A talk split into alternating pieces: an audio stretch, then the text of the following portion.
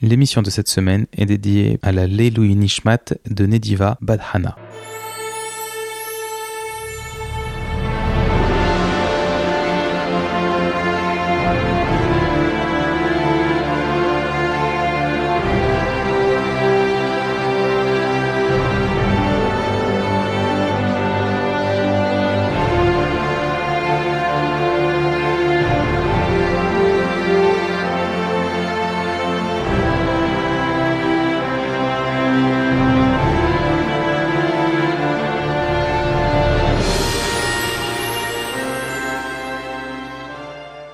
Précédemment dans Yitro.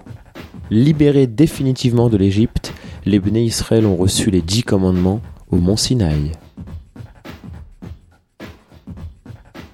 Bonjour à tous, soyez les bienvenus sur rosetdemiel.fr pour ce 18e podcast de la paracha de la semaine. Alors, vous aurez sûrement constaté que ce podcast sort avec un peu beaucoup de retard, étant donné que euh, on a déjà lu Mishpatim euh, la semaine dernière. Voilà, donc on tenait à vous présenter toutes nos excuses, surtout moi puisque c'est entièrement de ma faute. Je supporte l'entière responsabilité euh, de ce désastre, de ce fiasco. Euh, il a fallu que je fasse preuve, euh, que je fasse face, que ça se dit que je fasse face à un déménagement. Voilà, c'est dit. En tout cas, Mazaltov pour le déménagement, c'est Merci, merci, on n'a pas fini. Enfin bon, Hazak, en tout cas, merci euh, Olivier pour ta patience et, ta gentillesse. À chaque fois que je t'appelais pour dire ah, en fait ce soir ça sera pas possible, j'ai trop mal à mon dos, tout ça, tu m'as dit à chaque fois il n'y a pas de problème, il n'y a pas de problème. Pas de problème, je suis fatigué, je vais me coucher plus tôt, c'est encore mieux. Donc t'inquiète pas, euh, je te pardonne mille fois et de toute manière, au final, on va quand même l'enregistrer et ça pourra servir. Euh, tout à fait. D'une part maintenant et puis même les autres années, on sait pas. Complètement. Donc, amis auditeurs, pardonne-nous, et puis pardonne-nous ces quelques minutes de blabla. Donc, viens, on va démarrer tout de suite. Alors, d'abord, une grande, grande différence. Donc, à partir de maintenant, vous allez voir que la paracha se présente d'une manière très, très différente. C'est-à-dire que jusqu'à maintenant, la paracha racontait une histoire. On avait des personnages, on avait des actes, on avait un contexte, on avait des actions. Ce qu'on appelle une histoire, eh bien, à partir de la semaine, là, de cette semaine, à partir de Mishpatim, eh bien, la paracha va aussi nous donner des lois, des, des commandements qui vont être donnés au Ben Israël. Donc, il y aura toujours des, des histoires, mais elles seront en second plan et surtout elles seront beaucoup, beaucoup moins nombreuses et beaucoup moins chargées que ce qu'on a pu avoir jusqu'à maintenant. Par contre, on va avoir beaucoup d'enseignements. Et alors, c'est extrêmement intéressant de voir toujours dans quel ordre les enseignements sont donnés, pourquoi on les donne comme ça, la, philosophie qu'on en tire, etc., etc. Donc un petit peu moins romancé, mais euh, sur un plan philosophique, euh, on y gagne encore. Et vous allez voir, c'est super intéressant. Alors déjà, la première chose qu'on peut dire, d'une manière générale, bah, il y a 613 mitzvot. Les mitzvot, ce sont les commandements qui ont été donnés aux juifs par Hachem c'est donc ce sont les mitzvot. Il y en a 613. Il y a 248 commandements assez, c'est-à-dire des commandements positifs. Fais ceci, fais cela. Et il y a 365 commandements lo assez, c'est-à-dire des commandements négatifs. Ne fais pas ça, ne fais pas ça. Et on va voir par la suite que quelqu'un qui ne fait pas un commandement positif, c'est pas la même chose que quelqu'un qui transgresse un interdit. C'est sûr. Allez, petite information. Olivier, sais-tu combien il y a d'organes dans le corps humain? Alors, euh, j'ai été à l'école juive et j'ai appris le nombre d'organes du corps humain, pas dans le cours de SVT. Bah oui, logique. Je, l'ai appris dans le cours de la paracha. Et c'est d'ailleurs euh, pour ça, tombe que bien. ça tombe bien que tu me poses la question. Quel hasard Et, et comme tu as parlé de 248 commandements positifs et 365 commandements négatifs, il faut savoir que ça fait allusion au nombre d'organes et au nombre de nerfs que compose le corps humain. Effectivement, 248 organes et 365 nerfs. Hazak, extraordinaire. La Torah déjà à l'époque connaissait ce décompte on pourrait le donner comme ça au hasard, mais quand même, hein, au pif, arriver à trouver le nombre d'organes et le nombre de. Et en fait, ce qu'on apprend de là, la première chose qu'on apprend, donc premier chiffre, première répartition, eh bien, qu'est-ce qu'on voit? On voit que le corps entier est un temple pour la spiritualité. On en avait parlé la dernière fois avec euh, le symbole de la Magen David, les triangles qui se superposent, tout ça. Le corps aujourd'hui, enfin pas aujourd'hui, le corps dans, le, dans la culture juive, c'est un moyen pour accéder au spirituel. On ne peut pas séparer son corps de sa spiritualité et le corps doit être un tremplin, doit être le réservoir de cette spiritualité. Donc, faut pas trop se laisser aller. Hein. Les pistaches Shabbat, c'est bon, mais faut pas en abuser. Et puis, il faut penser à faire un peu d'exercice de temps en temps. Voilà. Et tous ceux qui me connaissent dans la vie sauront que je ne plaisante pas avec ça. bon. Euh, Qu'est-ce qu'on peut dire d'autre euh, avant même de démarrer Oui. Donc, pour illustrer le propos de chaque organe qui a euh, un, un, sens, c'est-à-dire que le fait qu'il y ait euh, 248 commandements positifs, c'est pas anodin. On peut, on, on sait que en fait, chaque organe du corps va avoir une mitzvah qui lui est propre. Par exemple, le nez. Quelle mitzvah est-ce qu'on peut connaître avec le nez? Eh bien, quand on fait l'Avdallah, à la fin de Shabbat, on fait une prière, on fait une bracha pour sentir des bonnes odeurs. Comme ça, on sentira des bonnes odeurs toute la semaine, puisqu'on dit que ce qui se passe à la fin de Shabbat, ça reflète toute la semaine. De la même manière que l'infiniment petit est comparable à l'infiniment grand, c'est-à-dire que si on prend le pic d'une montagne, si on fait un, un zoom sur le pic d'une montagne, et qu'on fait un zoom arrière pour voir la montagne dans son intégralité, finalement, bah, on se rend compte que l'infiniment petit et l'infiniment grand, c'est la même chose. C'est la même forme. Quand on regarde les atomes et quand on regarde les planètes, les systèmes solaires, les, euh, les galaxies, c'est le même agencement. Les atomes, les, euh, les noyaux, euh, les, nœuds, les, les, électrons. qui tournent autour, c'est la même chose que les planètes qui tournent autour des soleils, autour des étoiles. Donc, voilà, ce qu'on a à la fin de Shabbat, là, cet aperçu de, de, de la semaine à venir, c'est un aperçu, c'est ce à quoi peut ressembler sa semaine. C'est pour ça qu'il faut faire très attention à la fin de Shabbat, à pas s'énerver, à pas se fâcher, à pas euh, faire de, mauvaises choses. Comme ça, toute la semaine sera à l'image de cette fin de Shabbat. Et donc, on sent cette bonne odeur pour avoir le, le, plaisir d'avoir des bonnes odeurs toute la semaine. Et donc, à ce moment-là, on fait une bénédiction, une bracha. Et alors, on n'en a jamais parlé, mais il est très fortement déconseillé de faire une bracha pour rien. C'est même interdit, parce qu'on dit, le- on dit le nom de Dieu dedans. Donc, Ouais. une bracha, c'est pas anodin. Eh bien, le nez a sa bracha. Boré, miné, bessamim, ou boré, assez, bessamim, selon le, le type de senteur. Et donc, on remercie Dieu de, nous- de nous prêter euh, euh, ces bonnes odeurs, et on espère qu'on va en avoir comme ça toute la semaine. Bon, il y a pas encore plein de choses à raconter sur l'Abdallah, mais c'est pas le, le but, euh, c'est pas le propos d'aujourd'hui, en tout cas. Euh, de la même manière, la bouche, la bouche, elle sert à plusieurs choses. Bah, la dans le cas de la bouche, c'est encore euh, plus flagrant. Il y a La des commandements, des commandements positifs et des commandements négatifs. Faire cette fila, donc faire la, la prière, ça c'est un commandement positif. La cache-route, manger cachère, c'est un commandement positif. Ne pas dire de la shonara. Le la fait. c'est dire du mal d'autrui. Alors, si un jour on, a l'occasion de parler du lachonara, on verra que dire du mal, c'est pas forcément dire des mauvaises, euh, des, choses qui sont fausses ou calomnier les, gens. C'est des fois aussi dire des gentils, des gentilles choses, mais dans un contexte bien particulier. Donc, commandement positif, commandement négatif. Et ainsi de suite, et ainsi de suite. Et donc, chaque organe, il a son, son but. Et ça veut dire que chaque organe, même celui dont on peut croire qu'il a la fonction la plus vile, il a une mitzvah qui lui est dédiée.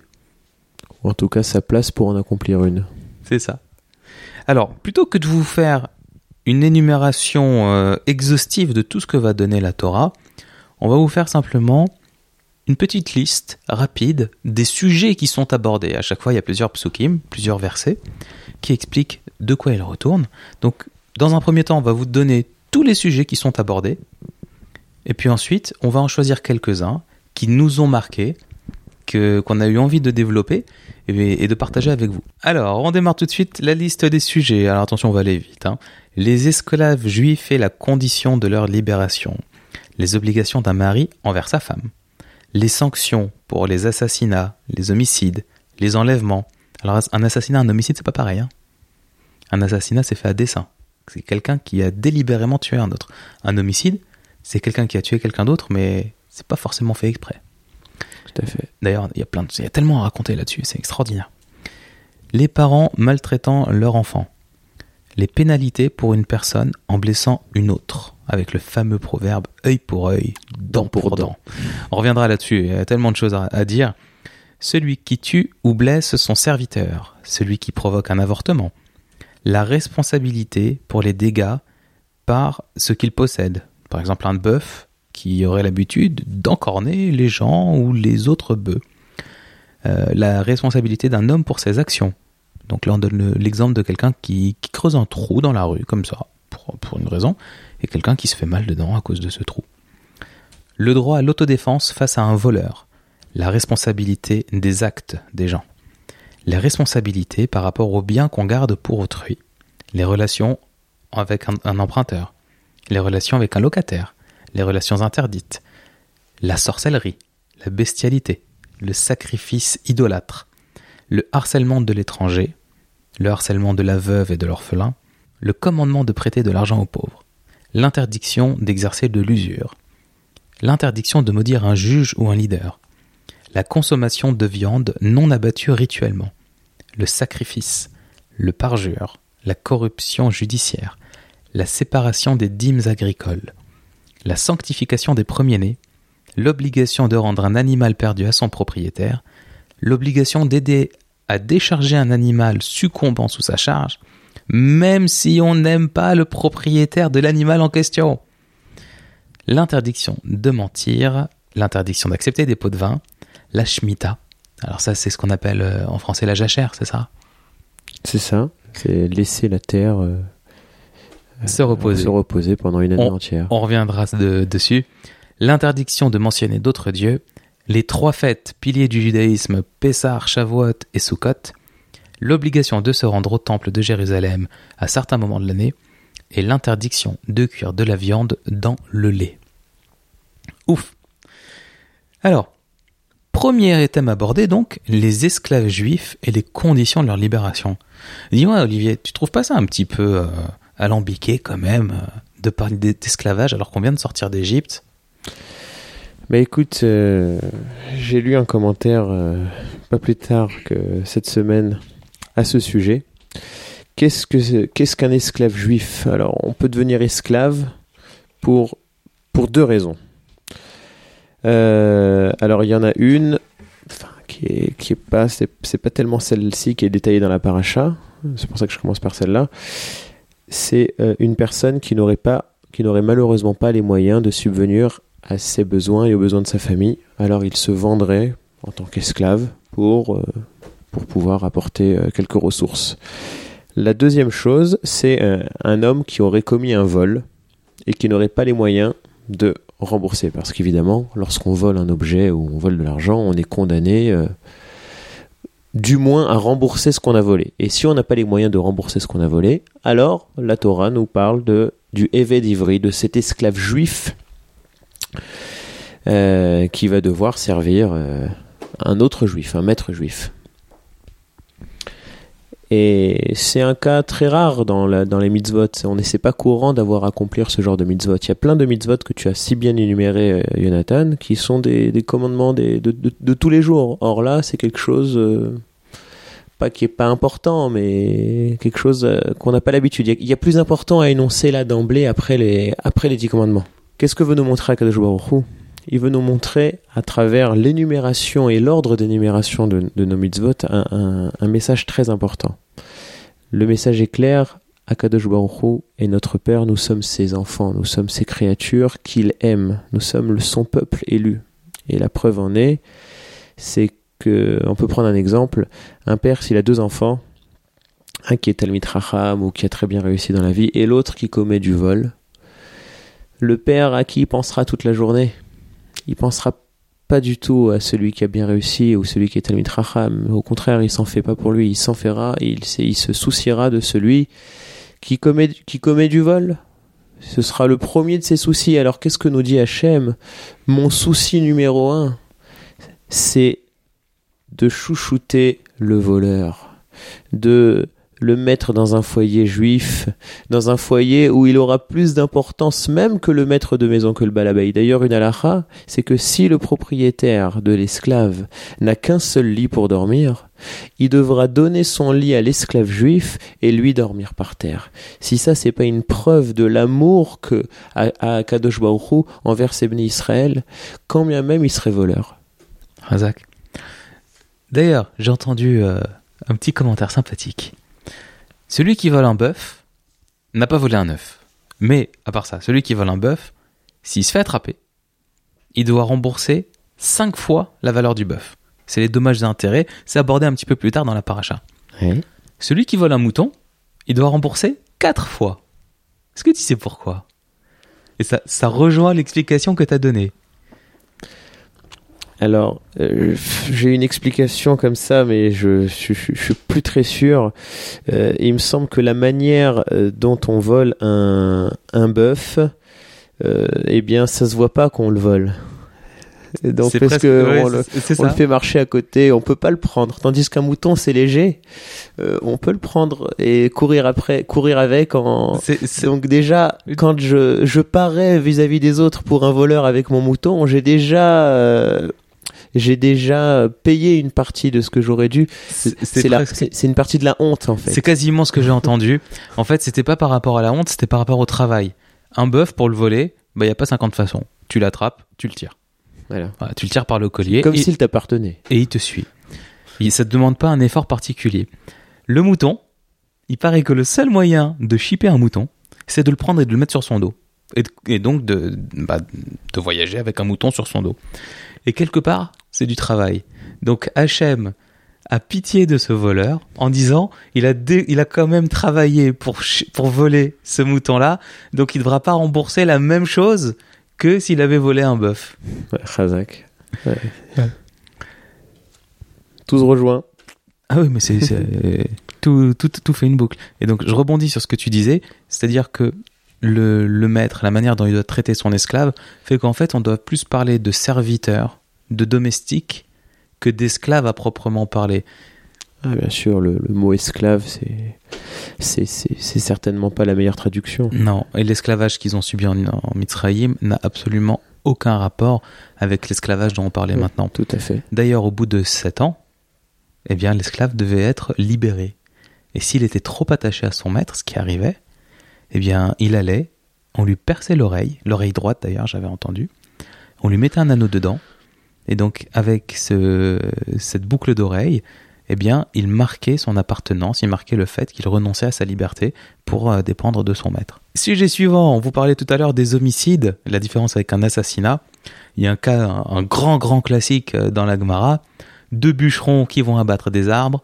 Il y en a un qui lève sa hache pour abattre un arbre. À ce moment-là, la lame se retire du bâton elle, euh, du manche, elle, elle s'envole, comme dans les mauvais, enfin comme dans les mauvais, non, pas forcément les mauvais, comme dans les cartoons. Et euh, bon, bah là, pas de bol, elle va tuer son copain qui était un petit peu plus bas. Et donc à ce moment-là, donc bah il l'a tué, ça c'est une certitude, mais c'était un meurtre involontaire. Enfin, c'était un homicide involontaire. Ce qu'on appelle Béchogeg. Voilà, il l'a pas fait exprès, contrairement à Bémézide où là c'est euh, c'est fait exprès. Et il y a pire aussi, il y a avec préméditation, mais ça on n'en parle pas tout de suite.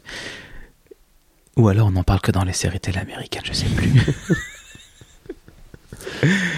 et, donc il faut savoir que celui qui était euh, donc meurtrier euh, involontaire d'un autre était envoyé dans une ville, une ville refuge, parce que il pouvait sinon subir ce qu'on appelle le vengeur du sang, le Goel Adam.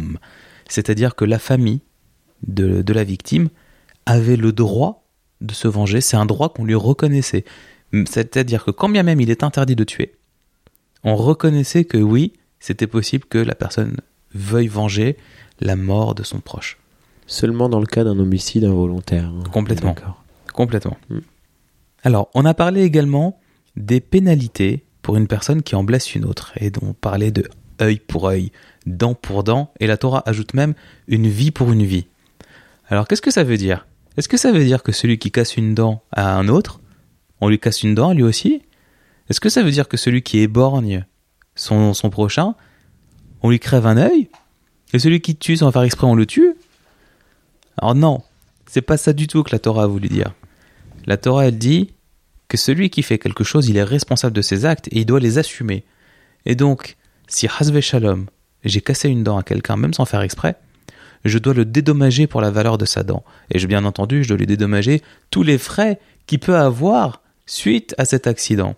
Pareil pour un œil, pareil pour une vie. C'est-à-dire que on va estimer la valeur du, préjudice subi par la personne, et celui qui est l'auteur du préjudice devra subvenir à ce besoin-là, devra le compenser. Autrement dit, celui qui casse le pied d'un grand joueur de foot, euh, Boiléa. il aura, il aura bien, bien plus à payer que celui qui casse. euh, pff, je sais pas. moi. Le, le cerveau d'un footballeur La- le, le- ouais, le cerveau d'un footballeur. Pour, pour récupérer le même exemple, bien joué. Parlons du droit à l'autodéfense. On dit que celui qui surprend un voleur, il a le droit de le tuer. Sauf dans deux cas. On verra après les deux cas. Pourquoi? Ah, Il y en a, il y a quelqu'un, il vient, il me vole. Moi, je vais le tuer. Et c'est quoi? C'est le Far West? Dans la Gemara Sanhedrin, on parle de ça. Il s'agit du, du, du Rodef. N'est-ce pas? Du Rodef? Ouais, de celui qui, qui, qui rentre dans une maison pour aller voler. Et il me semble que la Gemara, elle- elle- elle détaille ce- ce- ce- le- le- le- la situation en disant que quelqu'un qui rentre dans une maison dans laquelle il y a des personnes, admettons dans la, admettons dans la nuit, il, il rentre déjà avec l'intention de tuer au cas où on viendrait euh, essayer de l'empêcher de voler. C'est ça. Et puisqu'il a cette intention de tuer, alors là, si- s'il nous voyait, alors on, on s- on a le droit de le tuer, du coup. C'est ça. Je vais reformuler avec ta permission. Ouais, ouais, En fait, plaisir. un voleur qui est pris en flagrant délit, on sait qu'il y a un risque qu'il tue.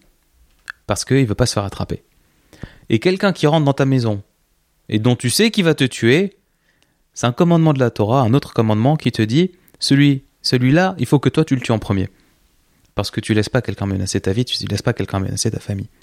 Et donc il y a deux cas, deux cas dans la Torah où on sait que ça ne vaut pas. Quelqu'un qui surprend un voleur et qui découvre que le voleur c'est son père, il n'a pas le droit de le tuer. Parce que il y a une chose qui est pas possible, c'est qu'un père il veuille tuer son fils. Ça. Et donc Razvé Shalom, un père qui en serait réduit à voler son propre fils, on peut être certain que s'il se fait attraper, le fils il est pas en danger de mort. Et donc bien entendu, il s'agit plus de légitime défense.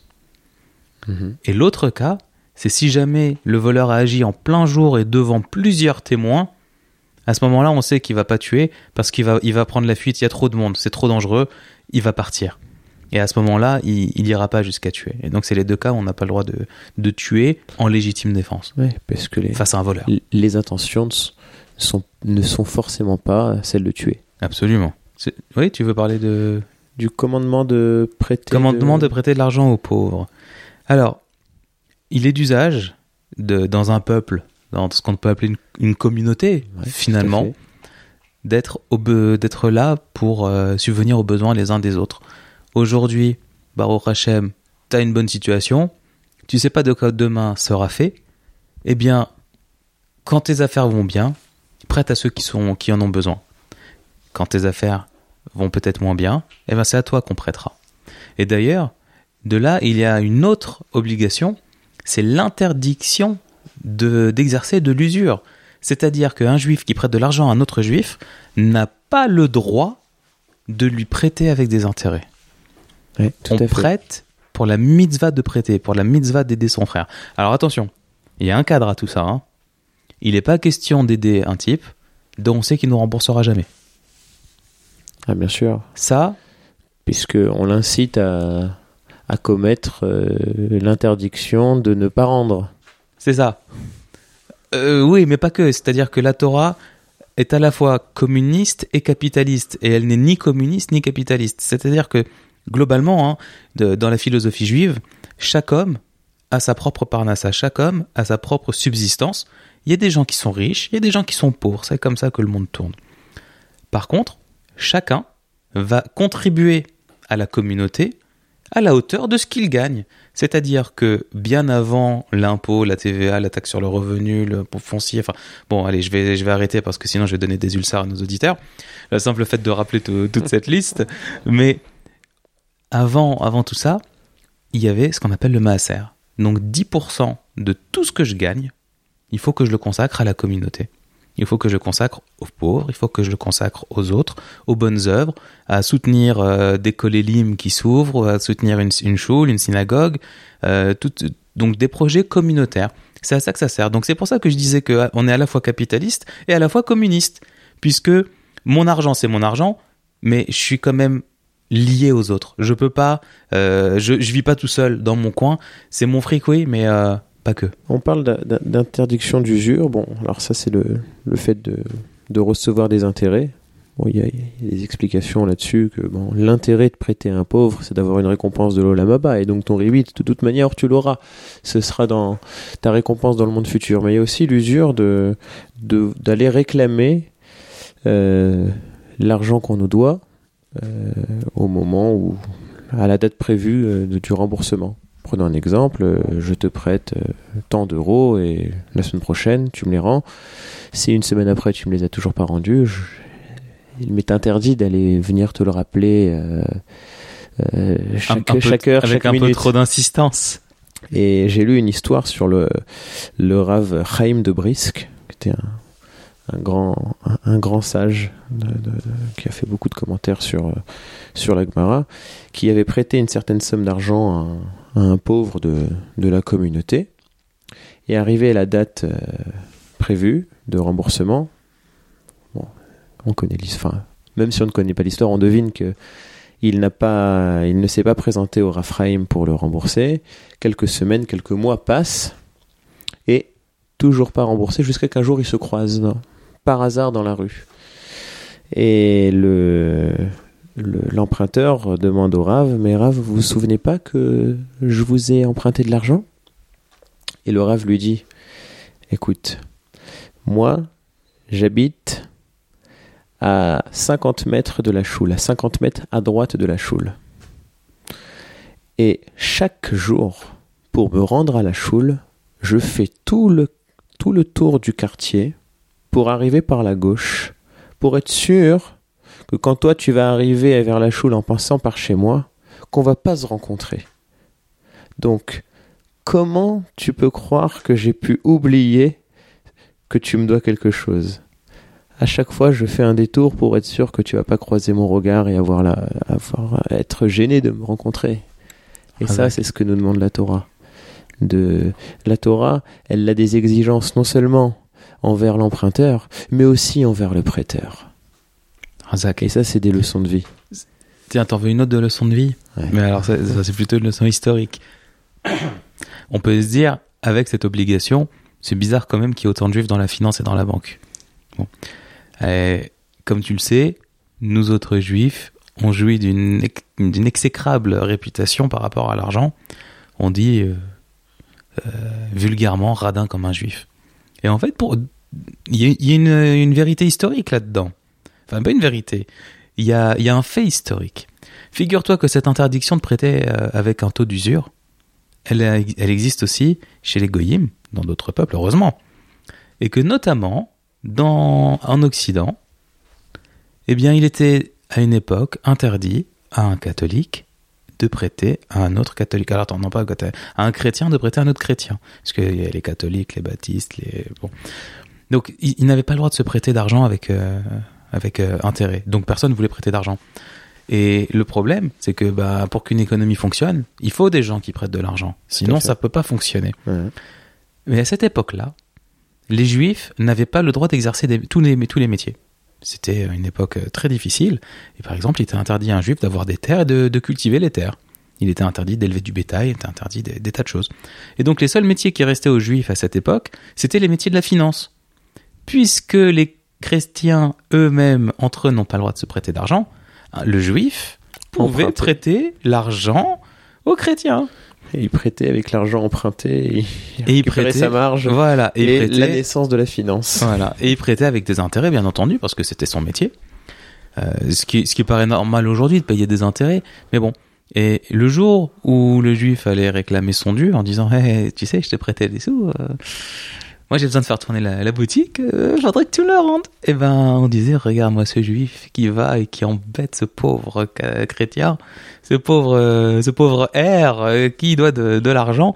Alors c'est pas du tout pour euh, raviver une quelconque euh, tension ou, rappeler des relents euh, quels qu'ils soient hein, qu'on vous raconte ça, c'est juste pour vous donner l'origine d'une expression qui, qui a malheureusement encore cours aujourd'hui et, euh, et que, que vous sachiez pourquoi euh, donc euh, nous autres juifs entraînent cette mauvaise réputation depuis de, de- bah, depuis le Moyen Âge.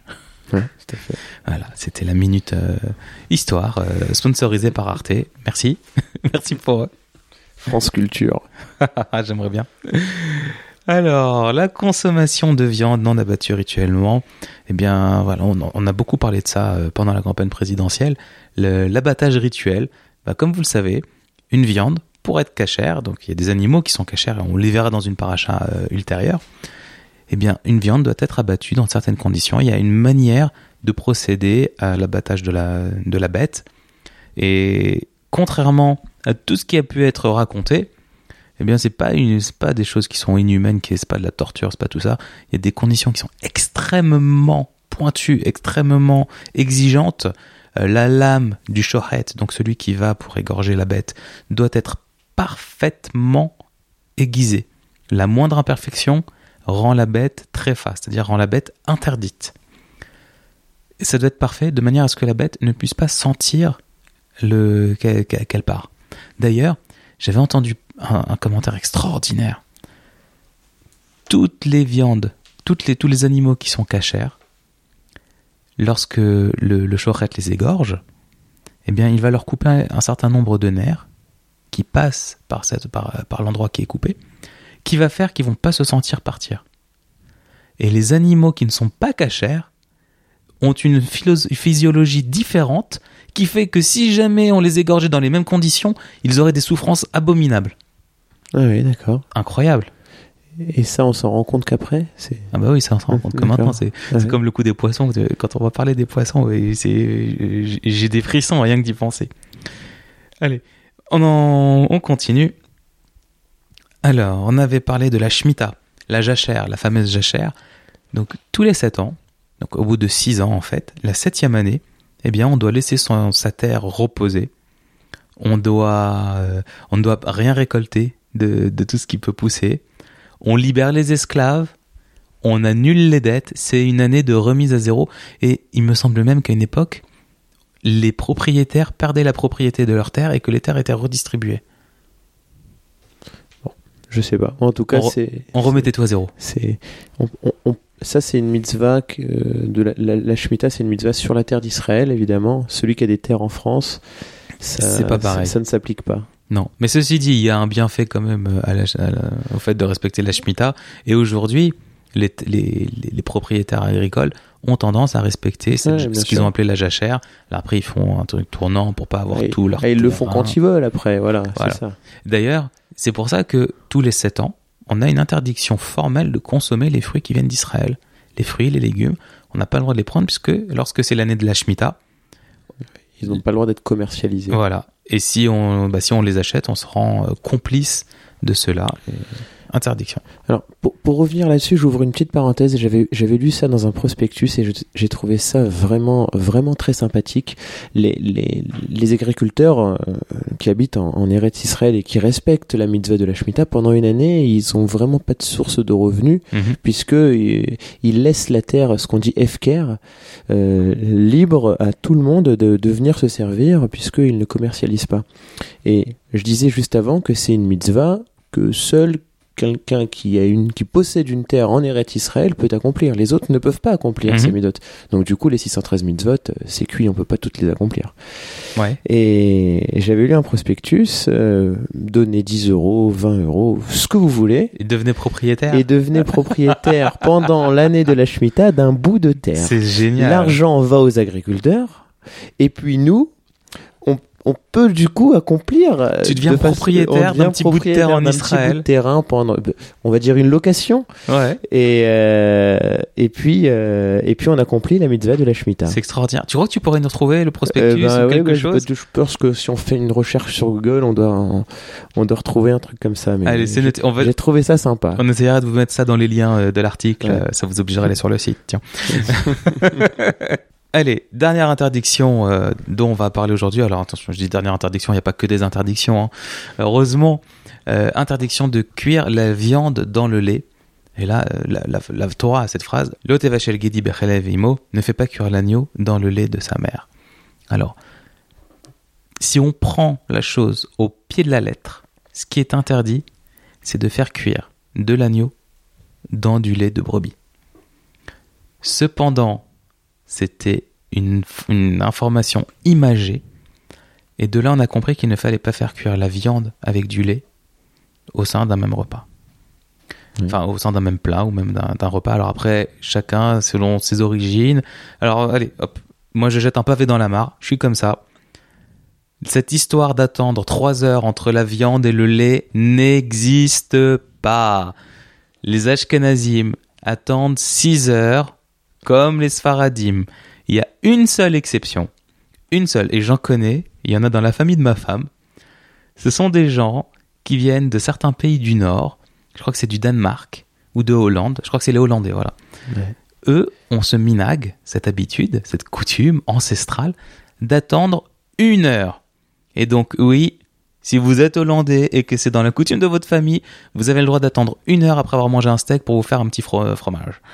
Dans tous les autres cas, ces histoires de trois heures, c'est du pipeau. Je sais pas d'où ça sort. Et c'est un, c'est une légende urbaine qu'elle a vraiment la vie dure chez nous. Tout le monde croit que faire trois heures, c'est suffisant entre le lait et la viande. Non. C'est interdit. Vous mangez un steak, il faut attendre 6 heures avant de manger de la, du, du lait derrière. Après, vous faites, chacun fait comme il veut. Ouais. D'accord? Mais cette histoire de 3 heures, elle n'existe pas. Voilà, c'est pas pour, pour essayer de culpabiliser qui que ce soit, chacun fait comme il le sent. Mais voilà, la, vérité devait être rétablie je profite de, notre audience de 4 personnes euh, dans le monde pour le faire. En, tout, cas, le, fait de devoir attendre euh, en- en- entre l'un et l'autre, c'est une mitzvah des Rabbanan que nos que nos chachamim ont institué de peur d'en arriver à transgresser l'interdiction de la Torah de manger les deux en même temps. Parce que là, bon, pour le coup, quand on dit dans la Torah, l'otevachel gidi bachalevimo, alors le verbe employé c'est cuire, mais cette phrase-là, cette phrase-là texto, elle est employée trois fois dans la Torah, dont une fois dans la parashat Mishpatim, une fois pour nous dire que on n'a pas le droit de cuire les deux choses ensemble, une autre fois pour qu'on n'a pas le droit de consommer les deux en même temps, et une autre fois pour nous dire qu'on n'a pas le droit de tirer profit de, de- du, du mélange des deux. Ça veut dire que même si vous cherchez un job d'été, vous n'avez pas le droit de travailler au McDo et de vendre des cheeseburgers. Par exemple. Voilà. Interdiction de tirer profit du lait et de la Et viande. interdiction de la Torah, vraiment. Ah oui, oui, là-dessus, on rigole pas. C'est-à-dire que vendre du halouf, on en a le droit. Dans l'absolu. J'avais déjà posé la question à Rav. Bien sûr, c'est pas conseillé à un juif d'aller vendre du porc. Maintenant, tirer profit de bassar verhalav, donc du lait et de la viande, ça c'est interdit. Et d'ailleurs, est-ce que tu sais pourquoi on ne consomme pas de volaille avec le lait? Puisque là, on est en train de parler de viande. La viande, c'est du bovin. C'est c'est aussi les, euh, toute la famille des, des, euh, de l'agneau, des brebis, tout ça. Mais pas de la volaille. La volaille, c'est pas considéré Ouais, comme de, ouais, c'est pas de la ouais, viande. Comme le poulet, par exemple. Ouais. Ouais. Eh bien, le problème, c'est que le poulet, la volaille, d'une manière générale, ça a une texture, ça a un goût qui sont très proches de, la, de ce qu'on appelle la viande. Tout à fait. Et il est tellement facile de se tromper que les chachamim, les, les sages, ont institué qu'il était interdit de manger du poulet, enfin de la volaille avec du lait, de peur qu'un jour quelqu'un se trompe On en arrive à. et consomme de la viande avec du lait en pensant que c'était du poulet. Ouais. Et c'est un vrai problème. Ouais, ouais. Voilà, et c'est pour ça que. Ah, mais de toute façon, du poulet, des fois, quand c'est cuit dans des sauces, quand c'est mis en filet, comme euh, les parguites. euh, c'est- Ah, mais complètement, il y a des fois tu fais pas la limite, on- différence. On, hein. peut confondre avec le veau. Il y en a qui, il y en a qui, des, qui des fois font, font pas la différence. Ouais. Moi-même, qui ai le, le palais relativement fin, des fois j'ai du mal à identifier avec certitude. euh, plutôt dans l'autre sens, mais bon. Alors, la paracha se termine avec Hachem qui dit qu'il va envoyer un ange pour conduire le peuple en Eretz Israël. Et attention, il les met en garde. Cet ange-là ne tolère pas la désobéissance. Alors attention à ceux qui, qui sont encore tentés par l'idolâtrie, ça, ça, va, ça va barder. Mais ceux qui chasseront l'idolâtrie, l'idolâtrie pardon, seront récompensés. Alors dans les récompenses, Hachem promet qu'il n'y aura pas de fausses couches, que les femmes ne seront pas stériles, il leur promet la longévité et une aide complètement surnaturelle dans la conquête des d'Eretz Israël. Là, il y va. Hein, c'est, vous allez gagner tout et vous saurez même pas comment. Énorme. Il les prévient également qu'ils devront chasser les Cananéens de Eretz Israël. Les habitants de Canaan, il n'y a aucun moyen qui reste, même s'ils rendent les armes, c'est dehors. Ne négociez rien avec eux. Moshe monte sur la montagne, il va recevoir le message d'Hachem, donc tout ce qu'on a, tout ce dont on a parlé. Les bénis Israël accueillent ceci avec beaucoup d'enthousiasme. Moshe fait des sacrifices. On dit qu'il asperge le peuple avec le sang du sacrifice pour sceller l'alliance. Et la paracha se termine sur l'information suivante. Moshe monte sur la montagne pendant 40 jours et 40 nuits pour y recevoir la Torah. Et ben voilà, c'est tout pour cette semaine, c'est déjà pas mal. Ouais. Et puis, ben voilà, encore une fois, on est désolé d'avoir pris du retard. On espère que vous voudrez bien nous pardonner. À bientôt. À la semaine prochaine, mais en fait, à tout de suite parce qu'on enregistre juste après. Chodesh Tov.